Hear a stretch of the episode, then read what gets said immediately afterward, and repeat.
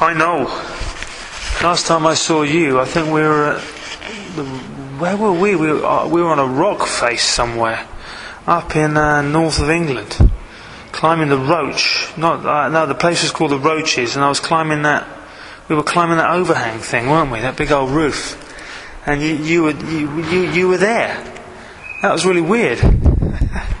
that would have been a long time ago. That would have been, um, how old? Jilly was a baby. So that would have been about uh, 15, 17 years ago.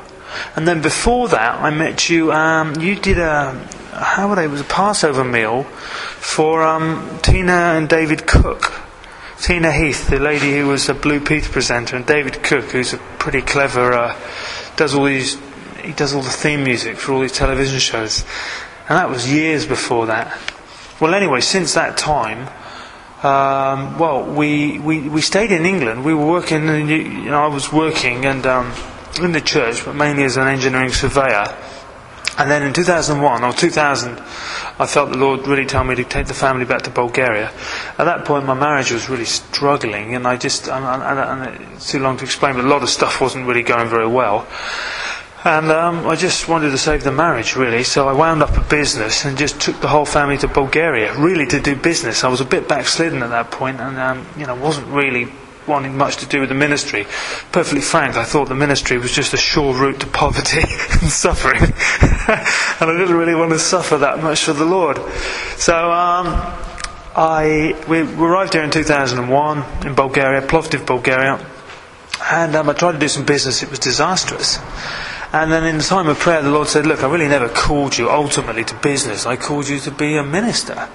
And at that point, everything, you know, and what's happened in the last nine years is everything we touch in, in regards to Roma, Roma gypsies turns into a church. Or we, we get churches and strengthen churches. And then we've got some other stuff going on, so a football outreach, and um, well, mainly just a football outreach. So that's really where we are, and um, we're happy now. Our marriage is sort of slowly but surely strained itself out. And, you know, it is seek ye first the kingdom of God and all these other things shall be added unto you. You know, many respect God, if we focus on His work, He works in the background straightening out our iniquitous mess that we make of our lives. So that's it, Noel. And um, I don't know what you're doing. Um, I know your dad was uh, WEC, um, World Evangelization Crusade, and I meet a couple of these guys in Plovdiv, uh, around Plovdiv. Australian guy, I don't know whether you're involved in them anymore. I don't think they're filled with the Spirit, but I'm not sure. And um, but serious folks. So I'm beginning to turn into a bit of a long-term missionary, and uh, that has its complications because it, all the short-term, short-term missions is becoming a pain in the neck, and uh, you realise that so many people come to Bulgaria and they just they don't know what they're doing, and, it, and they're, they're not really communicating. I think the saddest thing is they're not really communicating. Uh, and I was probably exactly the same when I arrived here, so I'm not trying to judge anyone. Anyway, Noel, um, I hope you like this. Great to be friends with, with, with you on Facebook, and uh, I'll obviously send you my updates from time to time. So, all the best.